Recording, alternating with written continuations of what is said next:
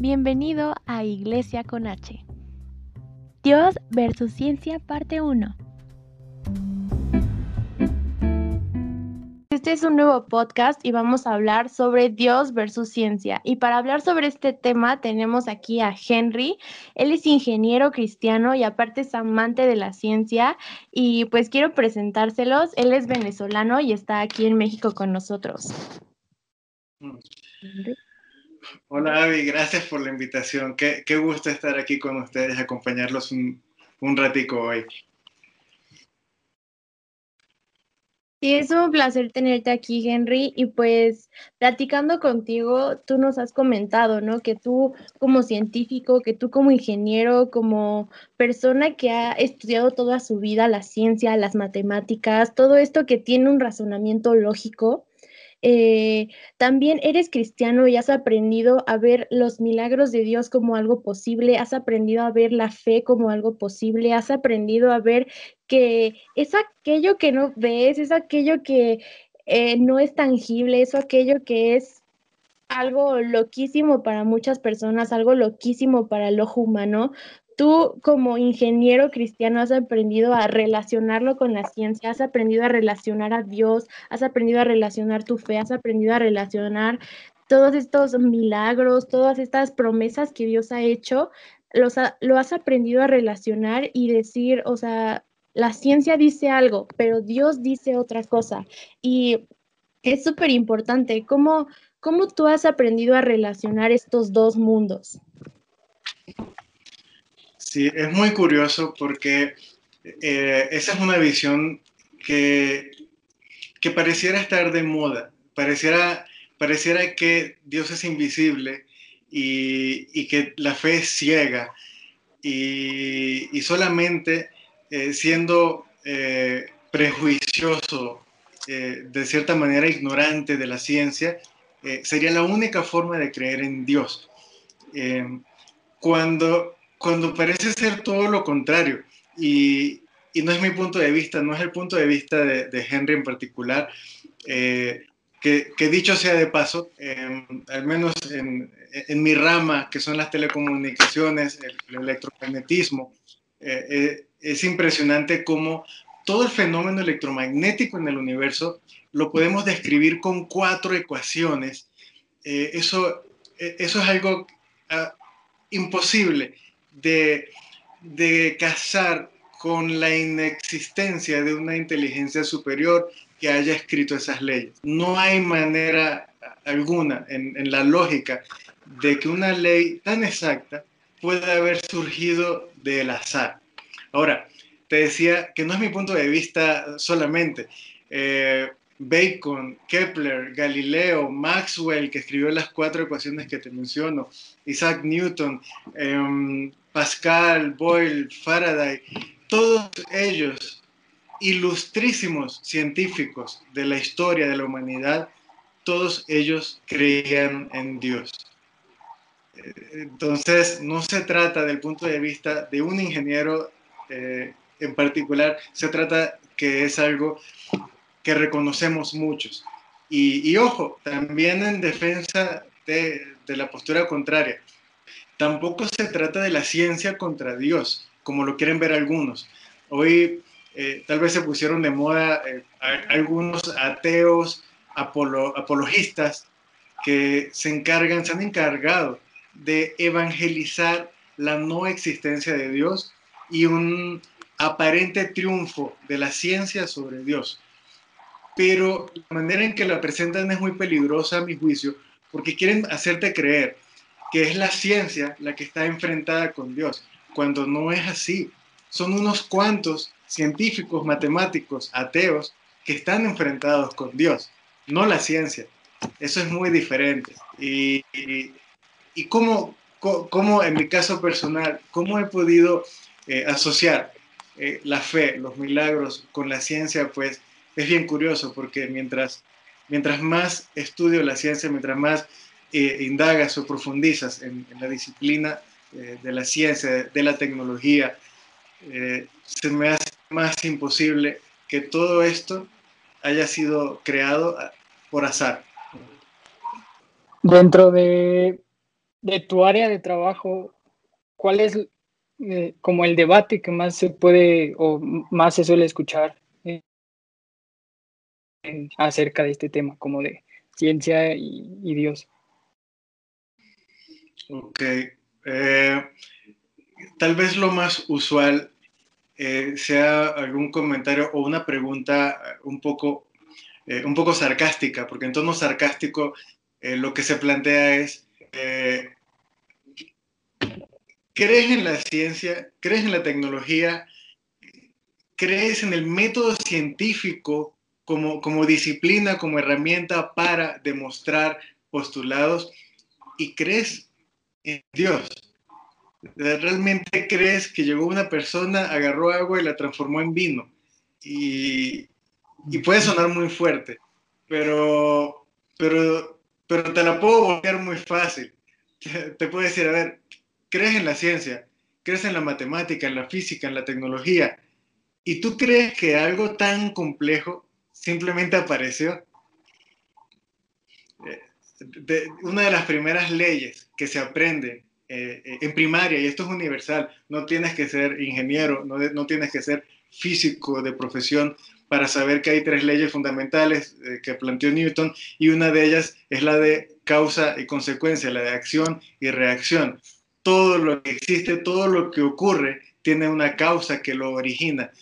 Y, el ADN humano apareció sin ninguna causa. Entonces, eh, el, mismo, el mismo sarcasmo que, con el que, el que juzga a, un científico creyente, muy fácil lo puedes voltear para, para hacerle la misma pregunta a un ateo eh, científico. Claro, y yo, o sea, yo tomando este contexto que tú diste, ¿no? De que la ciencia obviamente no está peleada con Dios, la ciencia no es el principal enemigo de Dios, ¿no? O sea, yo lo veo remontando los años y años y años de historia y principalmente, ¿no?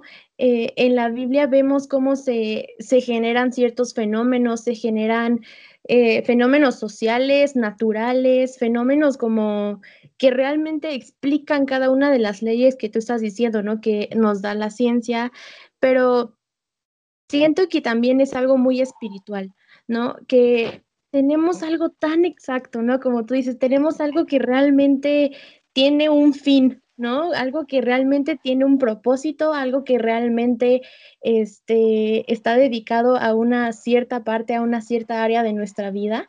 Y como tú dices, ¿no? O sea, como algo tan definido, como algo tan exacto puede estar contrario a lo que es Dios, ¿no? Nosotros cuando conocemos a Dios, cuando conocemos sus promesas, cuando conocemos quién es Él, sabemos que, que Él hace todo con un propósito, ¿no? Y que nada sale de su control, que su mano está sobre cada una de las cosas que conocemos. Entonces, o sea, tiene sentido, ¿no? De cierta parte, como creyentes decimos, es que la ciencia la creó Dios, es que las matemáticas son santas, ¿no? Porque las han usado para contar este, milagros, la han usado, por ejemplo, la ciencia, ciencias sociales para tratar a la gente, ¿no? Dice la Biblia, ¿no? Ama a tus enemigos como a ti mismo, ¿no? ama a tus hermanos como a ti mismo. Esa es una ciencia social, ¿no? O también la historia. La historia es una, una rama de la ciencia, ¿no? Que ¿Qué es la Biblia? Es un libro de historias, es un libro de anécdotas, es un libro que, que, te cuenta cada una de las vivencias de cada persona, ¿no? Entonces, yo creo que ahí también podemos meter este argumento, ¿no? De cómo callas a un ateo, ¿Por qué un libro de historia? ¿Por qué un libro de ciencias naturales? ¿Por qué un libro que te cuenta los animales que existieron hace miles de millones de años? Sí es aceptable, porque un libro que te habla de los dinosaurios, que dice, ay, no, es que los dinosaurios eran de tal color cuando ni siquiera sabemos de qué color es, porque eso sí tiene mayor peso que un libro que realmente habla de cosas y de hechos que pasaron y que la gente vivió, ¿no? Y que hay cada vez más evidencias de estos hechos, ¿no? Entonces, yo creo que también eso es algo muy importante, ¿no? Que la gente piensa, ¿no? Que la Biblia es un libro más de mitología, es un libro más de literatura, ¿no? Porque la Biblia nos la ponen en la escuela como literatura, tal cual. Y este, a mí se me hace muy curioso esto, ¿no? Que, que es súper espiritual el tema de la ciencia contra Dios, porque definitivamente Dios necesita, eh, necesita ingenieros, Dios necesita matemáticos, Dios necesita infinidad de profesiones para cumplir su propósito en cada uno de nosotros aquí en la tierra. Entonces, este, es súper importante nosotros aprender como cristianos, que nosotros no fuimos llamados a decir, no, la evolución no es cierta, o aprender a decir como de, no, los números no son la última palabra, cuando no, o sea, Dios creó todas las cosas aquí en la tierra, ¿no? Entonces, eh, tiene sentido el decir, yo soy cristiano y soy científico. No sé, ¿tú qué opinas? Totalmente, eh, es totalmente cierto y, la fe no está peleada con la ciencia, eh, que suele, suele ser algo, o suelen ser dos conceptos aparentemente opuestos y enfrentados.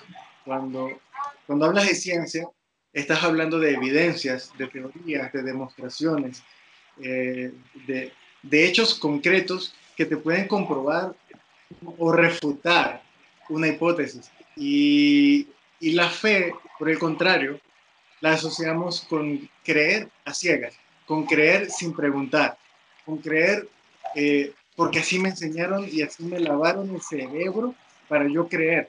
Cuando, cuando la realidad es otra bien diferente, la fe es todo menos ciega. Si, si, si tenemos la idea, o si alguien tiene la idea de que la fe es ciega, es porque realmente no ha conocido la Biblia, porque no, no ha leído lo que está escrito en la Biblia. La Biblia está llena de evidencias y de anécdotas y, y es inspirada por Dios. Y Dios mismo dice que esto lo hace para que sepan que hay Dios.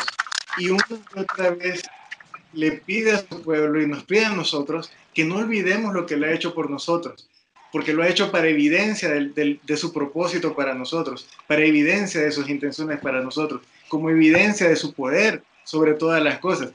Nosotros estamos llenos de evidencias. Ahora, la Biblia sí está plagada de evidencias, pero más allá de eso, te aseguro que ateo o creyente, has conocido a alguien muy cercano que ha vivido un milagro. Estoy seguro de eso que ha vivido algo que no ha podido explicar. Entonces, eh, sin ir muy lejos, sin ir muy lejos, eh, yo lo viví, yo lo viví, yo recibo un disparo, un disparo que eh, en, mis tomografías se ve claramente como la entrada y la salida trazan una, una trayectoria que marca que la bala pasó a través de mi corazón no, no hay manera de explicarlo, el doctor no puede explicarlo, yo no puedo explicarlo, nadie puede explicarlo, pero aquí estoy contando la historia. Eh, pues mi vida es una evidencia más de la mano de Dios. Entonces, la fe, la fe no es ciega, es totalmente basada en, en evidencias. En aquellos tiempos de Jesús, este, las personas creían que era un milagro gracias a que era algo que no, no se podía explicar, ¿no? Y es algo que estás diciendo aquí.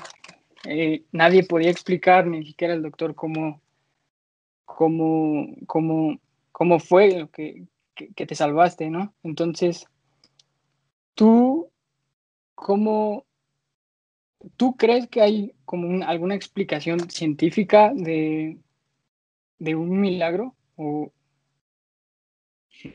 o alguna explicación que se pueda parecer razonable? Claro, por supuesto. Eh, matemáticamente hay un concepto que, que son las eh, anomalías. En la matemática hay anomalías. Las funciones matemáticas son relaciones entre variables que están totalmente em, eh, se conocen de antemano, ¿no? Están proyectadas, eh, están mapeadas, están este, predichas, ¿no? Ya, ya tú sabes que cuando metes un valor de X te va a salir un valor de Y. Y, y esto hablando en funciones de una variable, pero eh, si, si, si, nos está escuchando alguien eh, que conozca un poco de, de matemáticas avanzadas, sabes que en, funciones vectoriales, en ecuaciones diferenciales, pueden jugar eh, muchas cantidades de variables.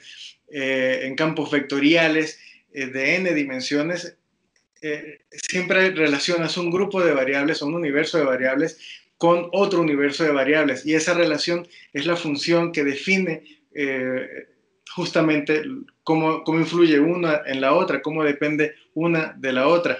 Pero hay puntos que no tienen explicación, hay puntos que no, que no tienen cálculo y estas son anomalías. se escapan tal vez de, la, de una relación matemática, pero no dejan de ser eh, valores de, matemáticos aceptables y con, un, y con una explicación y con un significado. Eh, de, de, la misma manera, de la misma manera veo yo los milagros. Por ejemplo, tú sabes que si tienes una, una bolsa negra, no puedes ver qué hay adentro. Y abres la bolsa sin mirar y tú introduces una manzana y cierras la bolsa sin mirar. Tú sabes que adentro hay una manzana. Tú lo sabes.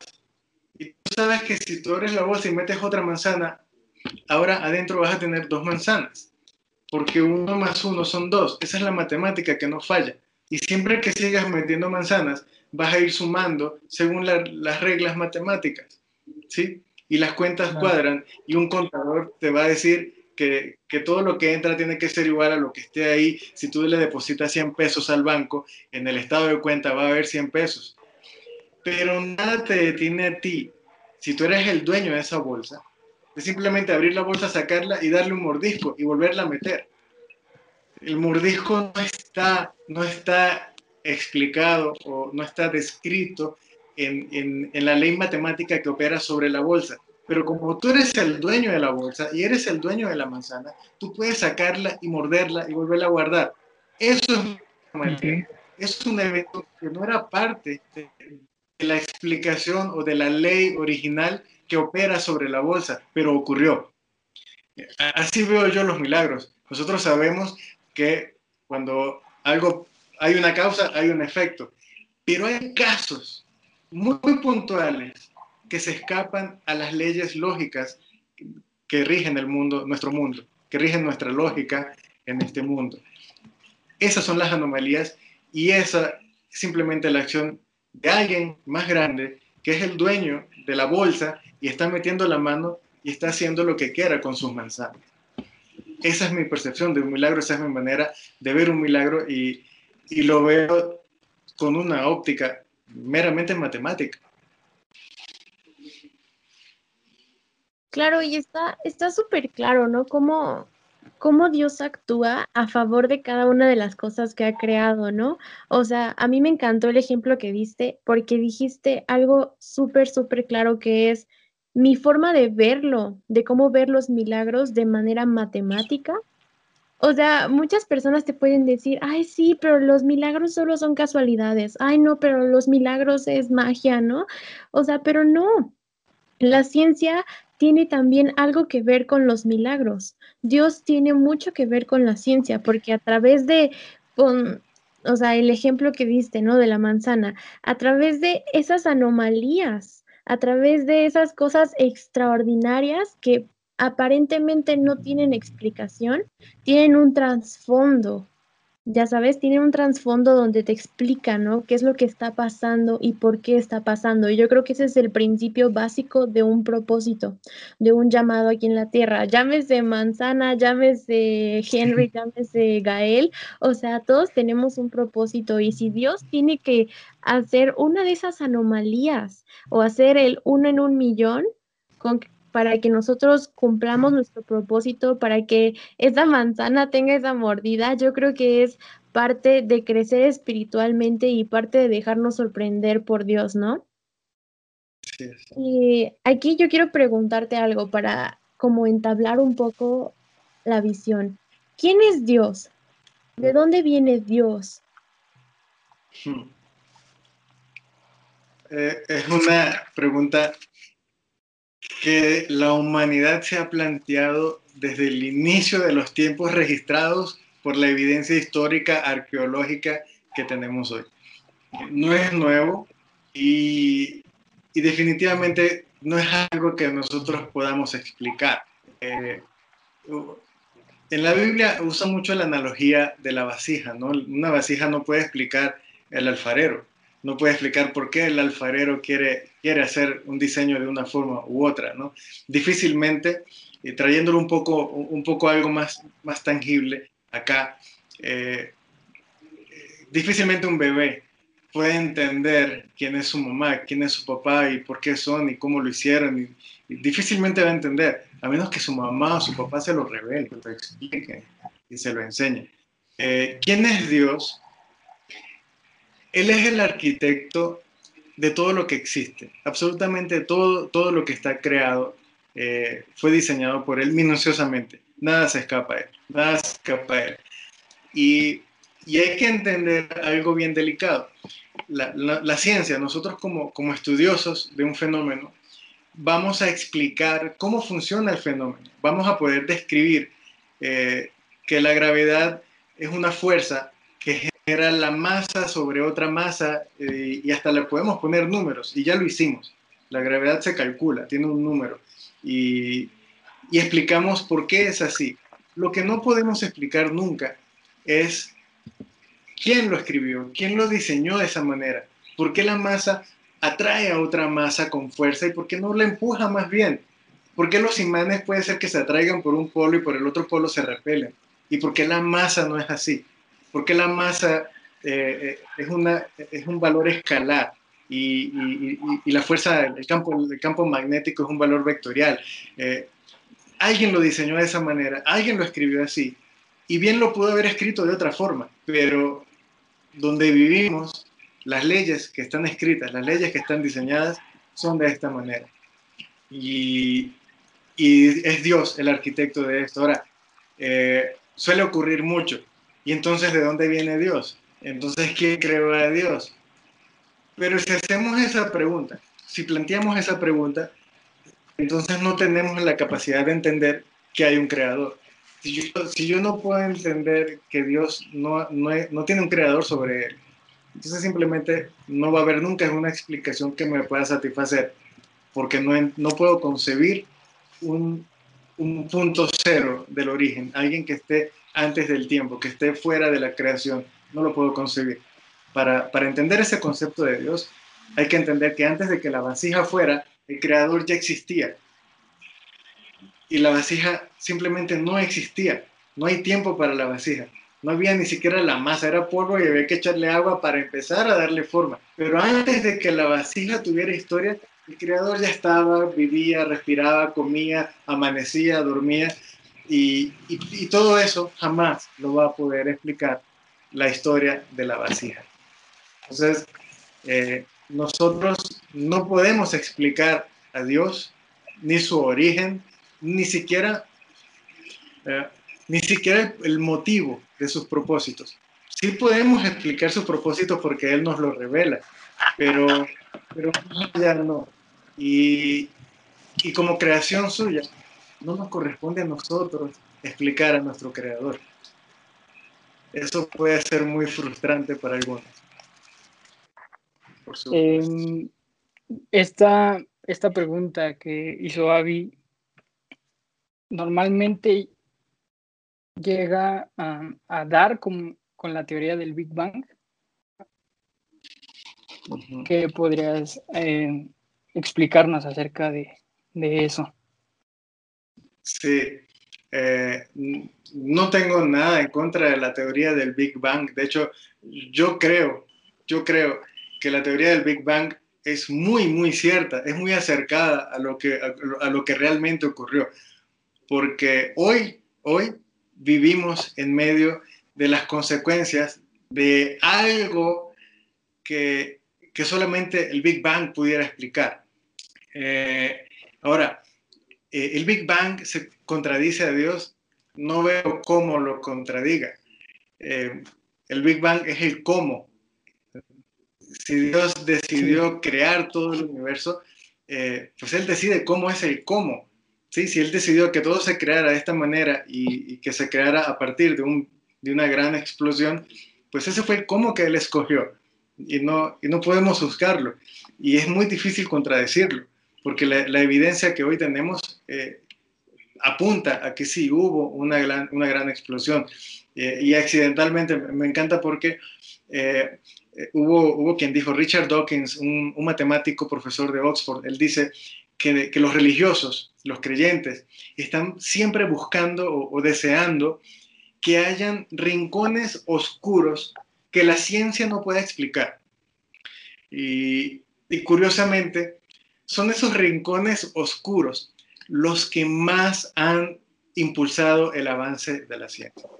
Eh, eh, en el siglo pasado, cuando se crean las antenas, se creó una antena tipo eh, corneta, como, como un embudo, como un, como un, altavoz, haz de cuenta. Eso también puede servir como antena.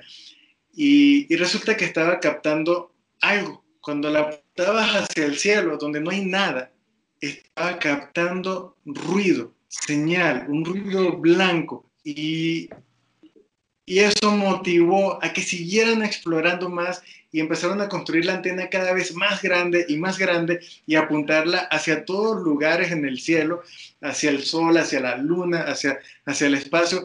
Y resulta que donde no hay nada, donde no hay nada, cuando apuntas la antena hacia donde no hay nada, te sigue entrando un ruido, como un como si tomaras un micrófono y, simplemente lo soplas, le haces todo el tiempo. O sea, en el universo hay ondas electromagnéticas que están todo el tiempo fluyendo. ¿De dónde vienen? Hoy sabemos que las ondas electromagnéticas tienen un origen. Hoy lo sabemos. Ahora, ¿dónde está el origen de esas ondas electromagnéticas? que parecieran ser un remanente de algo que pasó.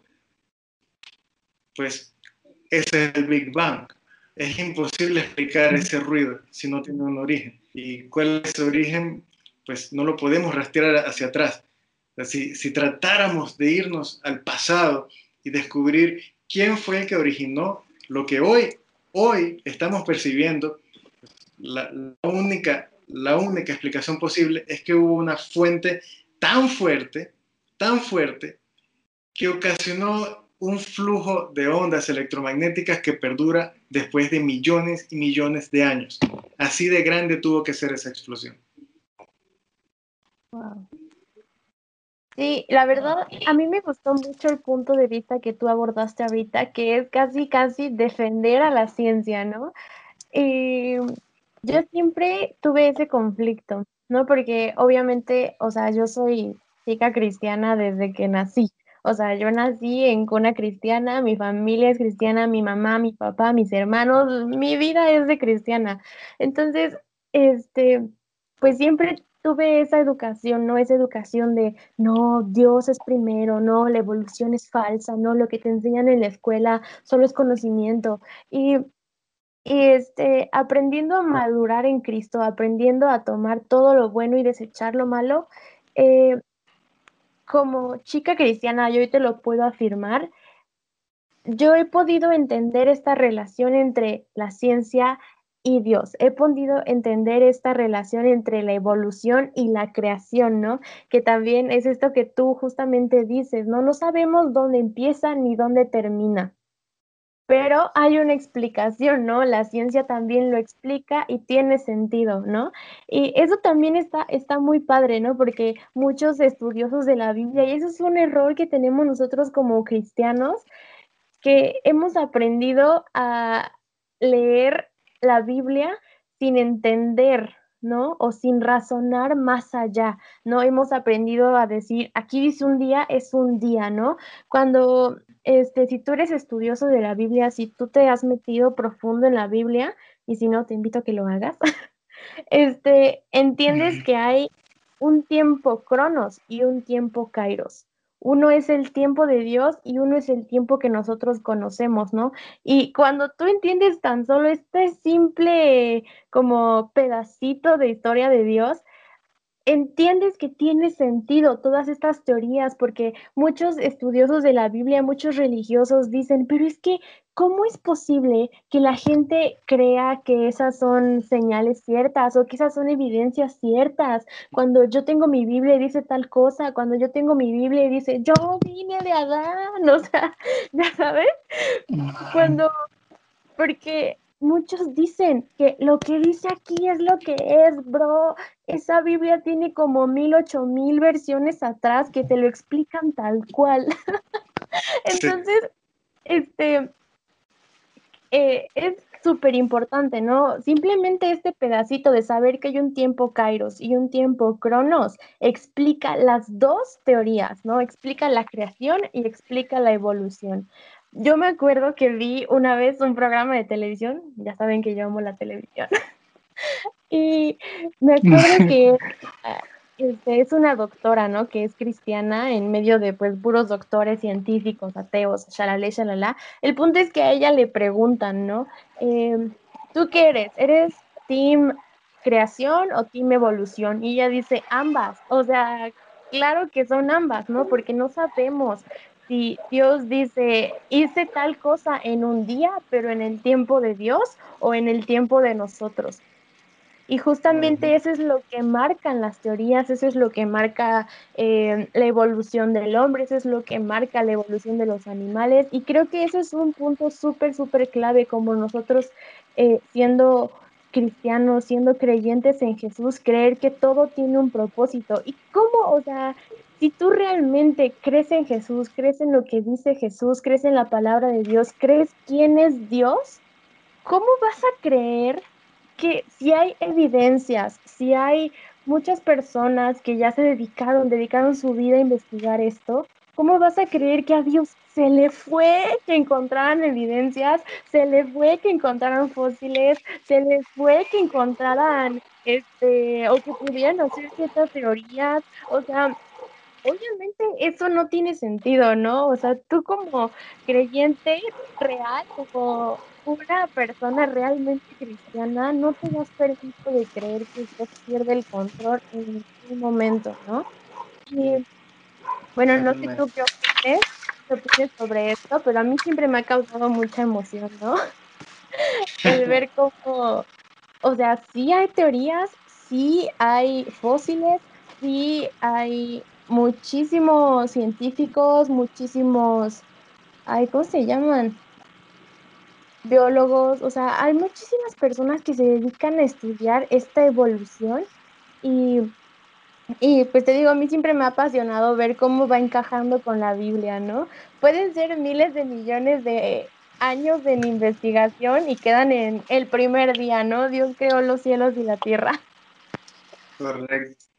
Eh, se me hace muy interesante el tópico de, la evolución en particular, porque eh, recordando un poco de, que señalan la fe como, como algo asociado a la falta de evidencia, pero al mismo tiempo creen en la teoría de la evolución,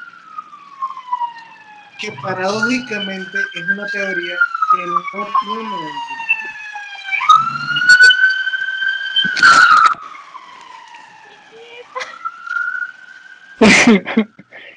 Disculpen la interrupción. No te preocupes. a decirlo, Henry, no te preocupes. Se, me hace muy interesante el tópico de la evolución, porque eh, recordando que señalan la fe como eh, algo asociado a la falta de evidencia y al mismo tiempo creen en la teoría de la evolución, que paradójicamente es una teoría que no tiene evidencia. La evolución trata de explicar cómo cambiaron las criaturas de antes a las de ahorita, basados en los fósiles y en todo eso. Eh, entonces, no te puedo demostrar, ni, nadie, nunca nadie ha visto a algo evolucionar. Nunca lo hemos visto. Nadie tiene grabado, ah, mira, evolucionó, ya. No, eso existe está tan espaciado en el tiempo. No lo sé, ¿qué quieres comparar? Eh, el, pico, el pico recto con el pico curvo porque evolucionó para poder comer en el árbol y raspar. Eh, eso es una teoría que trata de explicar que a, lo largo de miles de millones de años ese, el pico de ese pájaro cambió, pero realmente nadie lo vio cambiar. No hay una evidencia para cambiar. Entonces, para pensar que realmente cambió y evolucionó. Pero decidimos creer que esa teoría lo explica.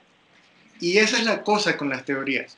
Las teorías eh, son válidas cuando, sin poder demostrarlas, el planteamiento teórico puede ajustarse a los hechos que podemos ver.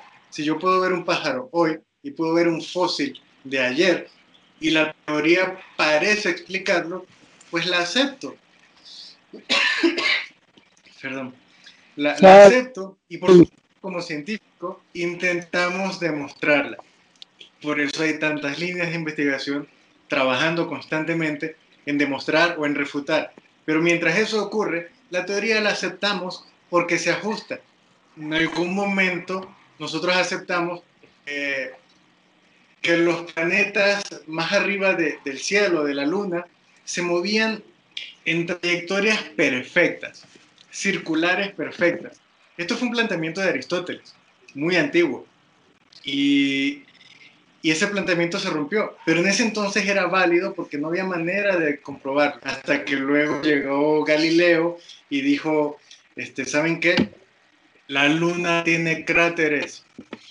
Galileo fue el primero que utilizó el telescopio, con el telescopio observó la luna y se dio cuenta que la luna tiene cráteres cómo le salen cráteres a algo que está arriba y que se mueve perfecto, en sincronía perfecta, eh, todo sincronizado, sin nunca chocar, sin nunca estorbarse.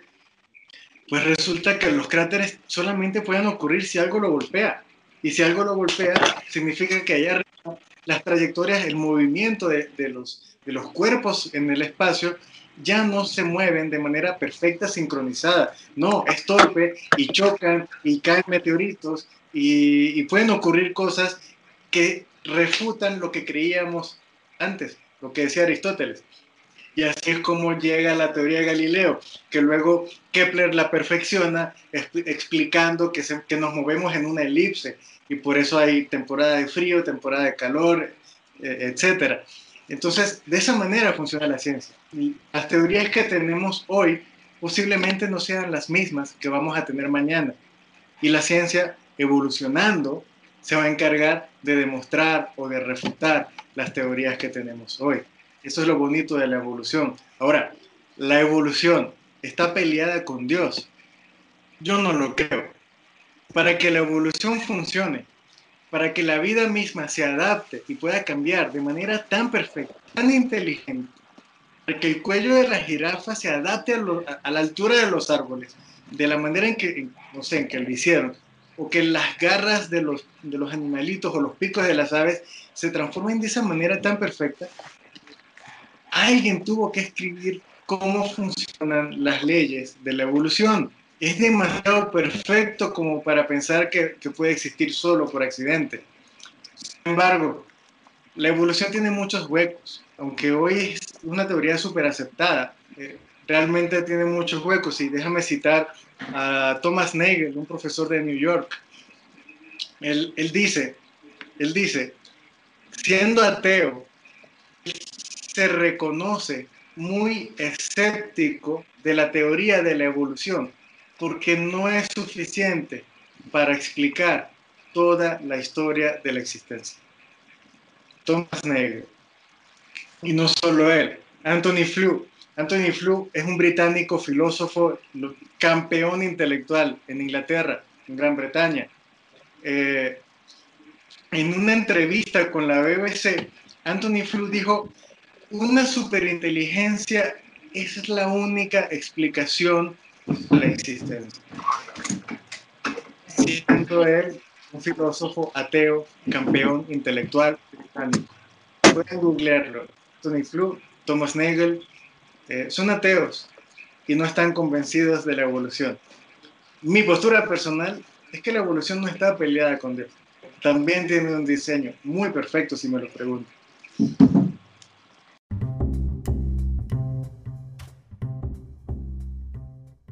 Bienvenido a Iglesia con H. Dios versus Ciencia, parte 2. Yo creo que fue cuando salió esto de la selección natural, ¿no?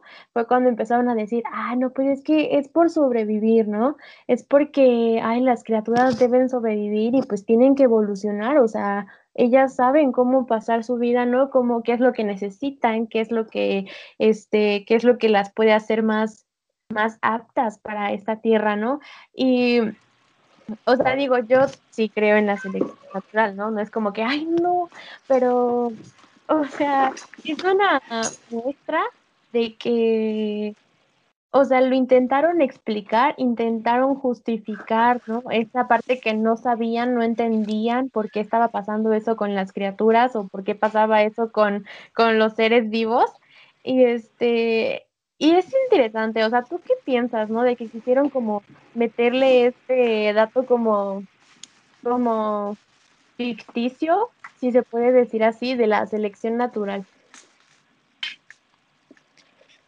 Sí, eh, la naturaleza tiene, tiene un diseño también. Eh, el hecho de que haya una cadena alimenticia, de que haya una pirámide alimenticia, de que haya un pez más grande que se coma al pez más chico, eh, todo eso sigue un diseño. Y, y de nuevo, ¿cómo explicas que haya un diseño tan perfecto? Donde el plancton alimenta a, los peces, que alimentan a otros peces más grandes, que se lo comen los humanos o se lo comen otro tipo de animales, que a su vez eh, cuando comen, eh, pues lo que, lo que sale después de que comen alimenta lo que está en la tierra, que hace que florezcan otras cosas, que producen más alimento, y, resulta que todo un ecosistema se alimenta de manera y, se, se, autosustenta, eh, incluso no se mantiene, sino que realmente se expande y se hace más grande y más complejo eh, solo. Solo. Yo dudo mucho que, funcione solo. Yo dudo mucho que accidentalmente, como, como dijo Stephen Hawking, que el universo eh, se creó con un salto cuántico de materia, eh, de repente haya aparecido todo esto. Ni que pasen miles de billones de años. ¿Quién sopló? Eh, no, tiene un diseño. Y siempre que, llegamos a ese punto en que algo se ve tan perfecto, en que solamente puede funcionar así porque se diseñó de esa manera, eh, estás viendo a Dios en acción. Estás viendo el detalle de Dios en la creación. él es muy detallista. y, los científicos que debaten en estos temas lo llaman el ajuste fino de la creación. Hay un ajuste fino hay un arquitecto que lo definió. Em, hace mucho sentido hoy si lo traemos a, la analogía, ¿no? Porque eh, el mismo Stephen Hawking nos compara mucho con Dios, porque podemos crear cosas, porque el hecho de poder clonar, de poder crear cosas inteligentes, eh, es algo que pareciera ser intrínseco de Dios. y, en el caso de la inteligencia artificial, que, que al final son organismos lógicos que evolucionan solos, evolucionan solos, pero alguien los creó. Cuando tú, cuando tú diseñas una red neuronal, cuando tú implementas una máquina vectorial, que son herramientas inteligentes, artificiales, que aprenden y se hacen más listas y evolucionan y, están en constante cambio y evolución, eh, alguien escribió las leyes. De esa manera funciona. Tú escribes las leyes y luego lo dejas y va a evolucionar. Pero las leyes fueron escritas, alguien lo diseñó.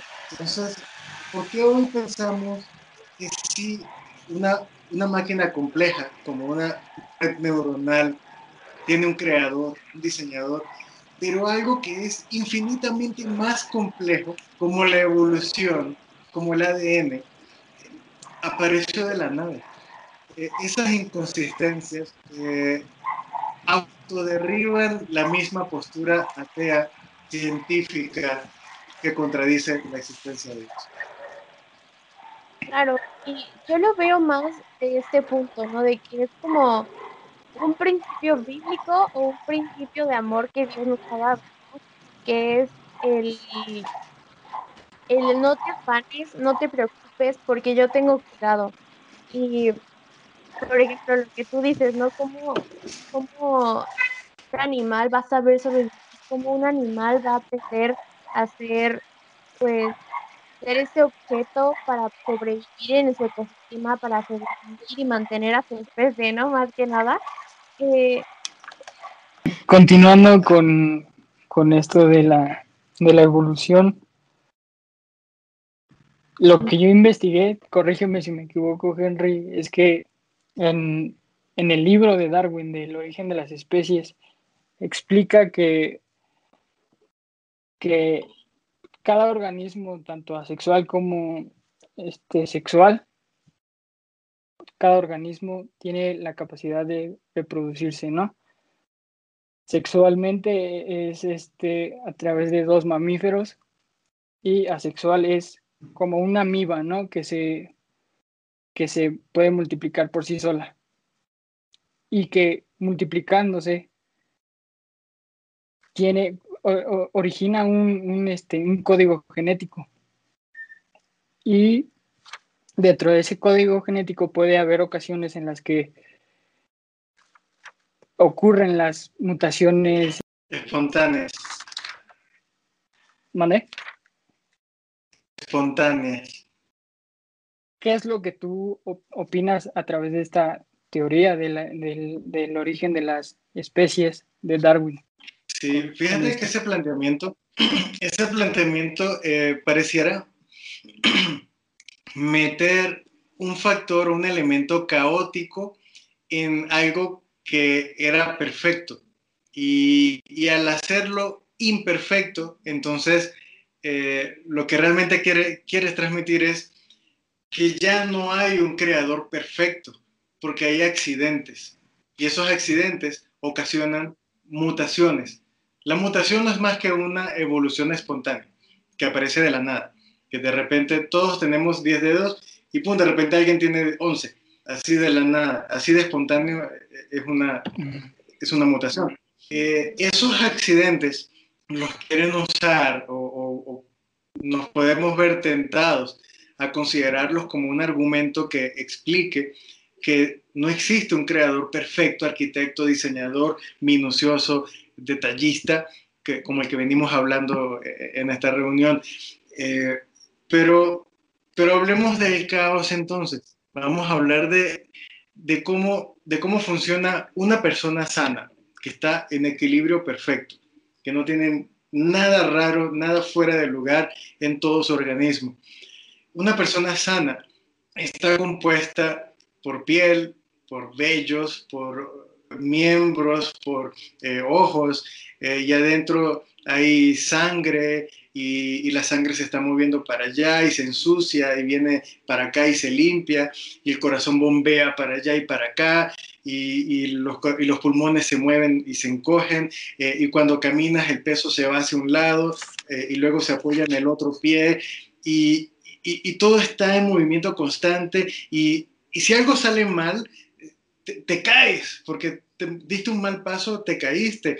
Y, si algo sale mal, tu pulmón ya deja de hacer lo que le tocaba o tu corazón perdió el ritmo y, puede ocasionar accidentes. Eh, cuando tus huesos, tus articulaciones dejan de moverse tan perfecto, que a ver, ¿cómo, cómo puedes explicar un movimiento rotatorio y, y a su vez de, extensión y contracción, eh, todo mezclado en una bisagra tan perfecta como el codo, el hombro? Esto es caótico, esto es caótico y en, y en cualquier mínimo error, cualquier accidente mínimo, todo se pierde.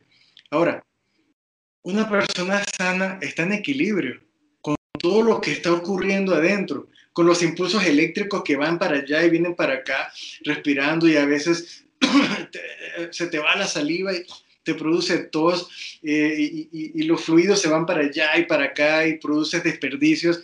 Eh, yo, creo que, yo creo que un organismo en equilibrio lo que menos tiene es equilibrio.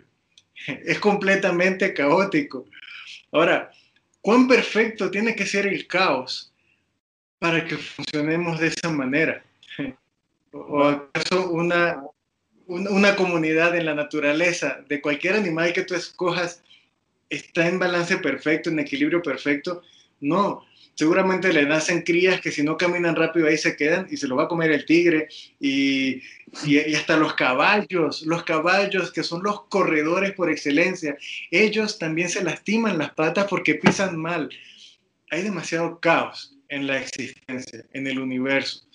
Y lo hablábamos hace un momento eh, cuando se rompió la teoría de Aristóteles, del, del movimiento en sincronismo perfecto del cosmos. Se rompió y, hay evidencia, y todos los días tenemos evidencia, de que lo que menos hay allá afuera en el cosmos es un balance perfecto.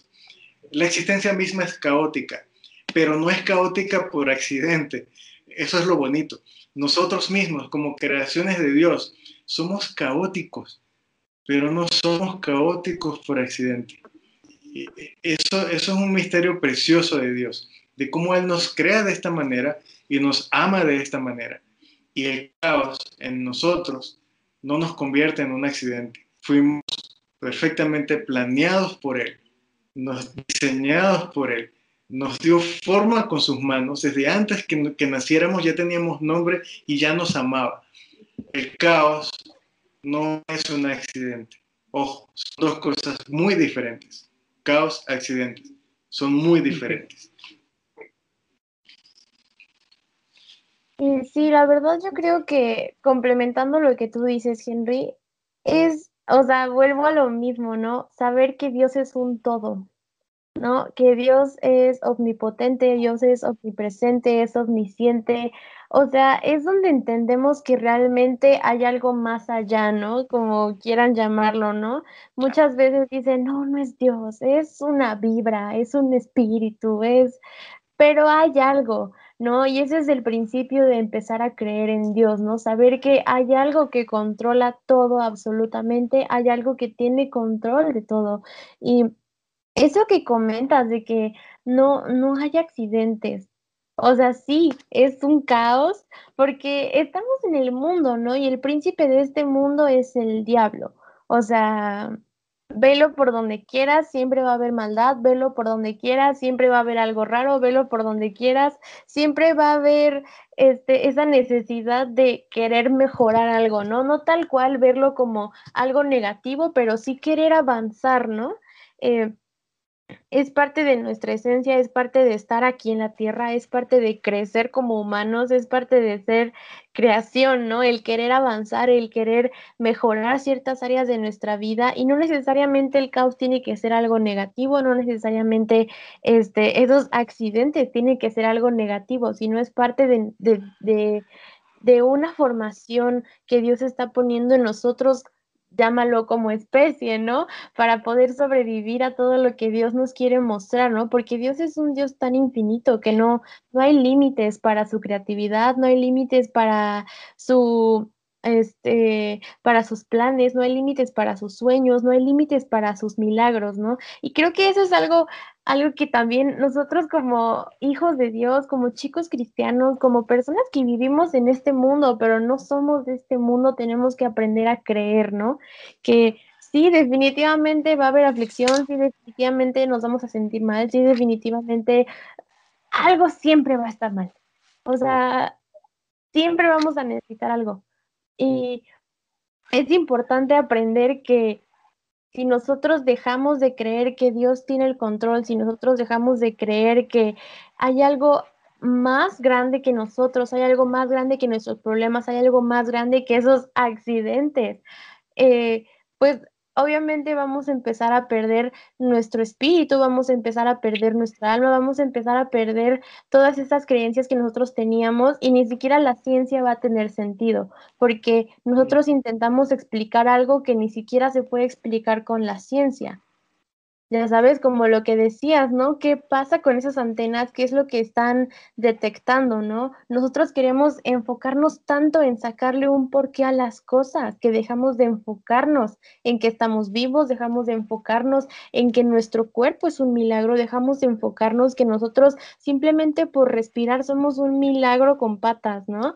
Y creo que es eso, eso es lo que definiría un milagro, ¿no? Más que nada cerrando la idea del milagro, eh, el aprender que nosotros como seres humanos no tenemos una explicación del por qué, creo que ese es el primer milagro que nosotros deberíamos experimentar, ¿no? Tú dijiste al principio, ¿no? Que todos, absolutamente todos conocemos a una persona que ha experimentado un milagro o que dice a voz este, alta, yo experimenté un milagro, yo soy un milagro de Dios.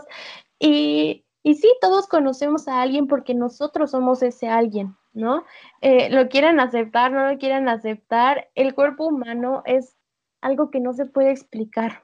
Simplemente las emociones, el cómo funciona nuestro cerebro, cómo funciona cada una de las cosas que están dentro de nuestro cuerpo, cómo funcionan, cómo se adaptan, cómo se amoldan, eh, es un milagro ver cómo algo que no necesita pila, que no necesita enchufarse, que no necesita un rayo para que lo cargue, pueda bombear sangre, ya sabes, o pueda funcionar sin que alguien le diga, oye, despierta. Eso es un milagro y creo que la gente espera que veamos multiplicación de panes o la gente espera que veamos el agua convirtiéndose en vino, pero en realidad eh, el simple hecho de que nosotros podamos explicar cómo funciona un corazón, creo que es un milagro. Totalmente, totalmente. Eh, el momento en que dejamos de, asombrarnos por, todo lo que nos rodea, creo que en ese momento se detendría la ciencia. Claro. Curiosamente. Totalmente. Sí, porque cuando nosotros empezamos a decir, ah, eso ya me lo sabía, pues deja de ser un descubrimiento científico y empieza a ser algo pasado, algo que ya sabías, algo con lo que ya naciste, ¿no? Algo con lo que dejas de pensar cómo funciona, ¿no? Hace rato en la mañana estaba viendo un video de cómo se hace el jabón y según yo me la sabía toda, ¿no? Y yo así de, ah, pues se hace con tal cosa y con una máquina y luego pues eh, la maquinita que los empaca y no sé qué. Y estaba viendo el video y yo así de, ala, o sea, no, ni siquiera estaba cerca, ¿no? O sea, son muchas cosas hacen al jabón y, y es parte de la vida, ¿no? O sea, no quiero decir que hacer un jabón es un milagro. Tal vez para mí sí que yo no sabía cómo se hacía un jabón, sí es un milagro. Pero, o sea, simplemente el ponernos a pensar cómo se hace cada una de las cosas, cómo se genera la electricidad, cómo podemos simplemente ahorita estar hablando nosotros eh, es un milagro saber que la ciencia ha sido tan desarrollada, ha habido personas tan capacitadas en su mente, en, en, su espíritu, en su alma, ¿no? Porque muchas veces nacemos con talentos, pero los convertimos en dones, empezando a usarlos. Entonces, el saber de dónde vienen cada una de las cosas, yo creo que es un milagro, porque son cosas que en algún momento de la vida, en algún momento de la historia del planeta no existieron.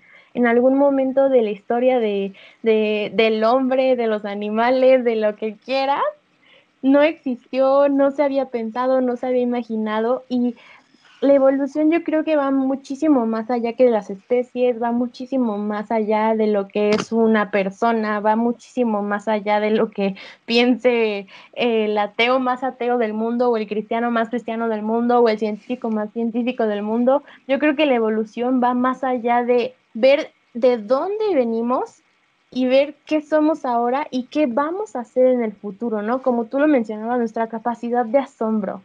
Y Siento que eso es algo súper, súper emblemático, que nosotros como cristianos o si tú no eres cristiano, tú piensas que el ateísmo es el amor de tu vida, pues, o sea, también está bien, son tus decisiones, son tus convicciones, pero si algo tienes que aprender con este podcast, con este episodio, es que si tú pierdes tu capacidad de asombro, simplemente tus creencias, simplemente lo que tú piensas que es correcto, simplemente lo que tú has estudiado, deja de ser importante, deja de tener un valor y empieza a pasar a segundo plano, empieza a pasar algo pasado, empieza a ser algo que pues simplemente lo, lo empiezas a ver como algo tan cotidiano que deja de tener un fundamento importante.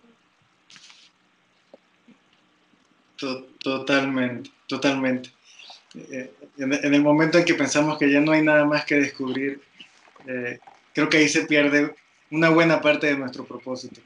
Y, y si ahorita hay alguien que nos está escuchando, eh, que, que, sea una persona de ciencia, que, que, sea una persona que conozca de lo que la ciencia ha hecho, de lo que la ciencia ha contribuido y, y esté convencido en todo su conocimiento científico, eh, de, de, de, su postura eh, atea, pues creo que la invitación sería a realmente vivir una vida científica investigando todo, no solamente a los autores que a mí me gustan, que dicen lo mismo que yo, eh, sino a todos los autores. Investiga también, lee también a aquellos científicos como tú, como, como nosotros, que, que sí tienen un lugar para Dios en sus creencias. Pero ve más allá, investiga también lo que dijo Dios, lo que está escrito en la Biblia. Date la oportunidad de, investigar también qué es lo que creen los que creen. Eh, investiga, investiga completo. Es, creo que la mejor recomendación eh, que le pudiéramos hacer a un científico ateo que, que, nos esté escuchando ahorita. Claro, el saber todas como las versiones, ya sabes, como saber la postura del que cree y del que no cree, porque también eso es parte de crecimiento personal, o sea, ya dejando fuera un, un tema espiritual, ya dejando fuera un tema ya como más técnico, como persona, yo creo que te da más satisfacción saber de todo, ¿no? Saber qué piensa el otro, saber con qué te podrían venir, ¿no? Y obviamente, si cualquiera de las personas que nos está escuchando en este momento nunca ha agarrado una Biblia o no sabe este qué cosas vienen en la Biblia, yo te invito que de verdad lo abras. Simplemente, si no has aceptado a Jesús, si tú no crees en la Biblia, si tú no piensas que esas cosas realmente pasaron, te invito a que lo abras como un libro histórico, que lo abras como un libro que, que expresa el pensamiento de una cultura, que expresa el pensamiento de, de una religión, ¿no? Porque es lo que también como seres humanos hemos sido llamados, ¿no? A ser como sé tolerante, ¿no? Que ahorita está súper de moda el sé tolerante, eh, acepta las creencias de todos, acepta lo que te dice tu vecino, si él quiere ser así, déjalo de su vida, ok, pero también nosotros como cristianos hemos sido atacados porque no nos aceptan tampoco. Entonces yo creo que si algo puede ser importante es que veas que como tú tienes libros de historia, nosotros también tenemos libros de historia. Como tú tienes eh, artículos científicos, nosotros tenemos evidencias espirituales. Entonces, creo que es importante, ya si eres un científico, aprender a ver las dos versiones, las dos caras de la moneda, ¿no? O las siete caras de la moneda, lo que quieras. Y ahora yo te quiero preguntar, Henry, ya cerrando como que este tema de la evolución, quiero ir a este punto de Uh, ¿Tú cómo le explicarías a alguien ajá, el cielo y el infierno? O sea, ¿cómo les explicarías científicamente el cielo y el infierno? Wow. Um, como parte del propósito del creador, porque es parte, es, parte de, de, de ese origen que nosotros no podemos explicar, porque, porque estamos aquí. Así como científicamente un punto de dos dimensiones no puede entender la tercera dimensión. Eh, y, y, no pudiera jamás salir de una hoja de papel, pero, pero algo, alguien de una tercera dimensión puede entrar y salir de una hoja de papel de cualquier plano. Eh, para nosotros hoy, ahorita, físicamente, palpablemente, pues no podemos tal vez dibujar un cielo o un infierno, pero sí podemos entender lo que, lo que significa el cielo y el infierno porque es lo que nos enseña Dios. Eh, y de nuevo, la única forma de, de, de comprenderlo es, es realmente eh, hacia el que lo creó. Pues está escrito, es el creador del cielo, de la tierra de todo lo que hay en él. Y, y todo cuanto existe que vemos y no vemos es creación de Él absoluta. Eh, e incluso, si vez la Biblia no, no, habla de una creación arquitectónica del cielo y una creación arquitectónica de la tierra. Así como, como se describe la creación de la tierra, la creación de los mares, la creación de cuantas cosas existen, incluyendo la luz y la oscuridad. Y, tal vez no hay una descripción concreta, palpable, eh, arquitectónica del cielo y del infierno, eh, sino que hay, si bien no, no hay una, una descripción eh, concreta de un constructo como, como, lo hay del cielo, de la tierra y, de cuánta cosa hay en ellos, ¿no? incluyendo los mares, la luz y la oscuridad. Eh, el cielo y, el infierno eh, tienen, algo, tienen una connotación mucho más espiritual. ¿Y, y por qué? Porque así lo explica el Creador, así, así lo enseña Él. Y para comprenderlos, necesariamente tienes que comprenderlo a Él. Eh, espiritualmente, en su significado, el cielo y, el infierno son la presencia y la ausencia de Dios. Eh, este es un concepto que, tal vez no sea fácil de entender si, si realmente no entiendes eh, la idea de que es Dios, tu creador, y te creó con propósito. Y qué triste es cuando algo es creado con un propósito, pero se utiliza con otra finalidad y se desvía por completo del propósito original de su creador. Algo similar ocurre con nosotros. Eh, el infierno es algo muy triste, es muy doloroso. Eh, ha de ser muy doloroso para una taza que la utilicen como rueda de un carro. Mm, no va a durar, se va a lastimar, se va a destruir, porque va a estar tratando de ser lo que no es y va a estar tratando de cumplir un propósito para el que no fue creado.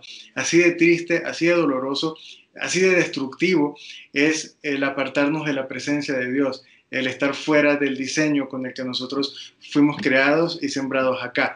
Entonces, eh, no, no, no, te, no te invitaría jamás a concebir el cielo y el infierno como, como las nubes y el fuego, como, como lo alto y lo bajo, lo, lo, bonito y blanco y, lo oscuro y feo, eh, porque no tiene que ver con el color, con, con la temperatura, tiene que ver con, con, la misma razón de ser, eh, de, del apartarte o, o, el, o, el, voltearte hacia tu creador, hacia tu propósito, hacia tu diseño. no, no fuimos diseñados para ser esclavos de todo lo que es nuestro, lo que fue creado para nosotros. Es muy triste, es muy triste cuando una persona es dominada por las drogas, es dominada por el vicio, es dominada por, eh, por el crimen, eh, está realmente apartado de todo lo que podía ser, porque podía ser grande, podía ser eh, empresario, podía ser recto, honorable, y en lugar de eso, pues estás viviendo otra vida. Eso, eso en sí mismo es infierno. El voltearte de tu diseño, de tu propósito, de lo que tú realmente eres, de lo, de lo que tú realmente puedes ser. Entonces, eh, científicamente, ¿cómo, ¿cómo, le explicaré a alguien el cielo y el infierno? Eh, pues son simplemente, eh, son simplemente condiciones que te explica tu creador, el creador del fenómeno que nosotros estudiamos hoy, que es la creación.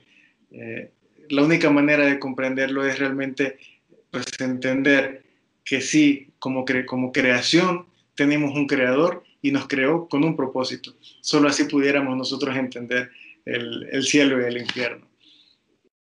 Es la palabra, ¿no? Como la Biblia como, como libro histórico. Eh, sí, sin embargo, la Biblia no lo dice todo.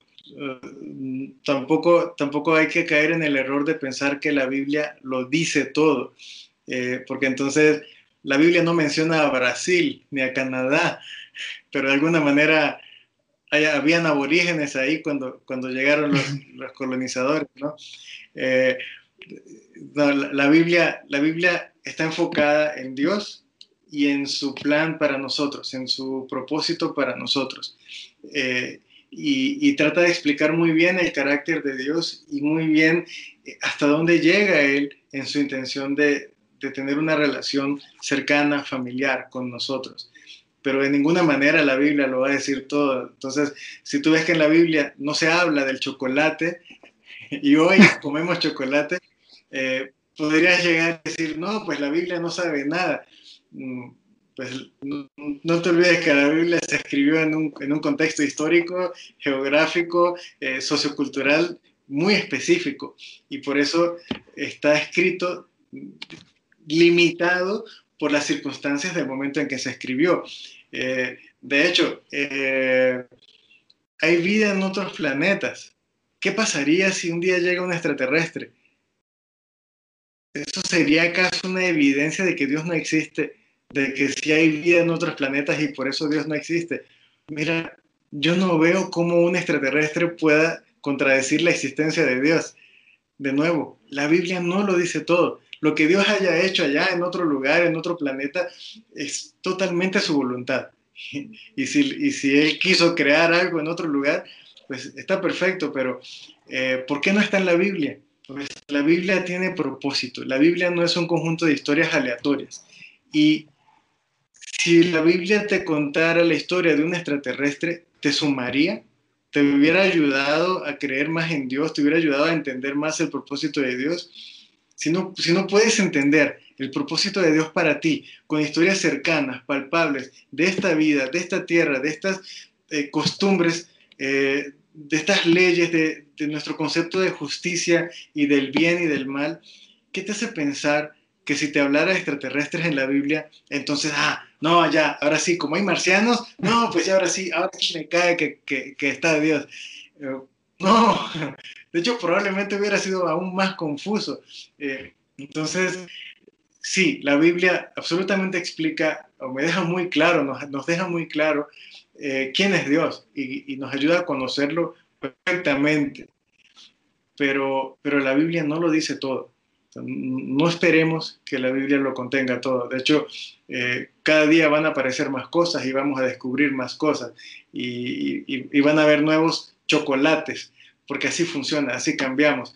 Probablemente si la Biblia la, la hubieran escrito ahorita, eh, en lugar de, tablas de piedra, seguramente Dios hubiera hecho un post en Instagram y, lo hubiera escrito él mismo con sus dedos, así como lo escribió en las piedras. Entonces, eh, la Biblia está, realmente circunscrita a unas condiciones, a un contexto muy específico.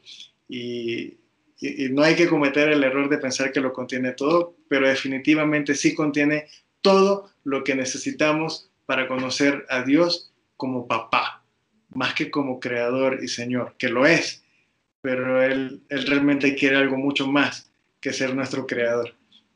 Y está todo ahí. Claro.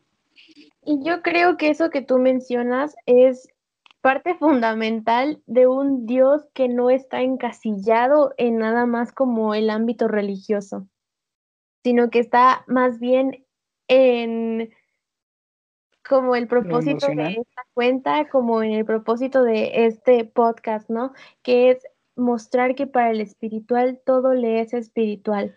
Entonces, esto que tú mencionas, el ver estos ejemplos, el ver estas evidencias, el ver estos testimonios de qué es el cielo y qué es el infierno aquí en la tierra, yo creo que es otra de las pruebas de que Dios existe, ¿no? Es otra de las pruebas de que no todo es color de rosa, no todo está dividido con que a los cristianos sí y a los que no creen no. Entonces, yo creo que también va de la mano con que Dios no está peleado con con nuestra vida normal, con nuestra vida cotidiana y no solamente Dios quiere a una persona religiosa, no solamente Dios busca a una persona que esté en continuo con Él, sino que Él también busca relacionarse a través de cada una de las situaciones que vivimos, ¿no? Y eso también es parte fundamental de quiénes somos, de cómo nos hizo Dios y qué es lo que quiere que hagamos, ¿no? Y este, ahora ahí te va otra pregunta. ¿Cómo le explicarías a alguien la salvación desde un punto científico? ¿Qué es la salvación? Hmm. Ok. Uh, de, de, nuevo, la salvación, eh, sin tener un, un punto de vista espiritual, se puede volver un concepto muy difícil de entender Eh, y, y, esto ya involucra otras ciencias eh, sociales, porque estamos hablando ya de temas pues, sociológicos, eh, del bien, del mal, de ética y de moral, que necesitamos abordar para entender qué es la salvación y para entender el porqué de la salvación. Y creo que eso es un punto muy, muy peculiar que genera mucho conflicto, porque eh, pues es muy fácil para nosotros en el mundo entender que si no estoy en la cárcel, si no hay una acusación legal en contra mía, es porque no he hecho nada malo. Entonces, si legalmente, judicialmente, yo no soy malo, ¿por qué entonces soy malo y necesito salvación? Y, eso es un conflicto moral muy profundo, que, que suele ser un obstáculo que no permite a la gente entender y aceptar el concepto de un Dios, porque simplemente eh, eh, se encuentran con que este Dios tiene que ser un Dios malo, porque yo no he hecho nada malo y me está diciendo que soy pecador. No, está exagerando. Es un Dios exagerado que me está juzgando, me está diciendo que soy malo y yo no me lo merezco. Yo soy bueno. Si no, pregúntale al juez, tengo antecedentes de que no, no tengo historial penal, no soy pecador, no mato, no robo, no, no, no he hecho nada, nada que me pueda meter en problemas. Entonces, ese autoconcepto fundamentado con un criterio moral mundano nunca jamás nos va a permitir conciliar nuestra existencia con la existencia eh, o, con el concepto de, la salvación. Que si necesito salvación es porque realmente estoy en problemas. Pero ¿cómo puedo estar en problemas? Primero, no estoy en problemas con la ley. Segundo, no estoy en problemas yo. No tengo problemas con nada, no me hace falta nada. Como todo está bien, no necesito salvación. Y de nuevo, esto es así porque mi autoconcepto se está basando en que tengo comida, tengo ropa, tengo dinero, puedo viajar, puedo ir al restaurante, mm, tengo una novia, una esposa, entonces, pues todo está bien, no necesito que me salven, no necesito que me rescaten. Pero eso es solamente un punto de vista meramente del mundo, mundano. Y, y es imposible por eso entender la salvación si no tenemos una perspectiva espiritual. Cuando espiritualmente tú entiendes que tu creador, que tu padre, te creó con propósito y que tú te apartaste de ese propósito, y, es, y el apartarte de ese propósito te aleja de lo único bueno que hay en toda la existencia, es cuando entiendes que sí estás en problemas y sí necesitas ser salvado. Es la única manera de entender la salvación. Pero de nuevo, necesitarías entonces entender cuál era el propósito de tu creador. Y para entender cuál era su propósito, pues tienes que conocerlo a él, su carácter, sus intenciones para ti. Es muy difícil hacer eso si no lees lo que él escribió para ti, que está en la Biblia.